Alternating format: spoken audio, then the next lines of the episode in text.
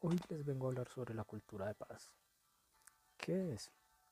La cultura de paz forma parte del proceso de socialización a través del cual se asimila un sistema de valores, habilidades, actitudes y modos de actuación que reflejan el respeto a la vida, al ser humano, a la dignidad, al medio ambiente, propiciando el saber participar, valorar y convivir, rechazando la violencia, evitando los conflictos desde relaciones comunicativas asertivas, dialógicas y favorecedoras del desarrollo de relaciones empáticas entre las personas.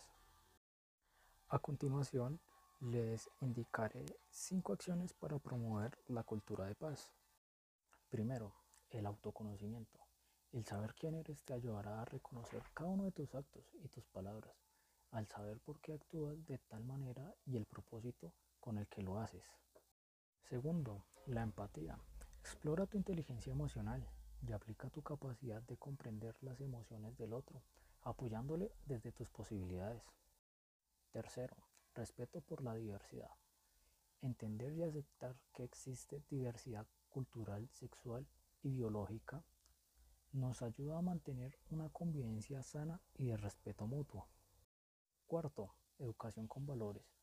El fomentar los valores desde la infancia es básico para crecer y crear un razonamiento y una conciencia individual y colectiva basada en el bienestar social. Quinto y último, la atención y el cuidado de otros seres vivos. En el planeta vivimos seres vivos de diferentes tipos, humanos, animales, vegetales y más.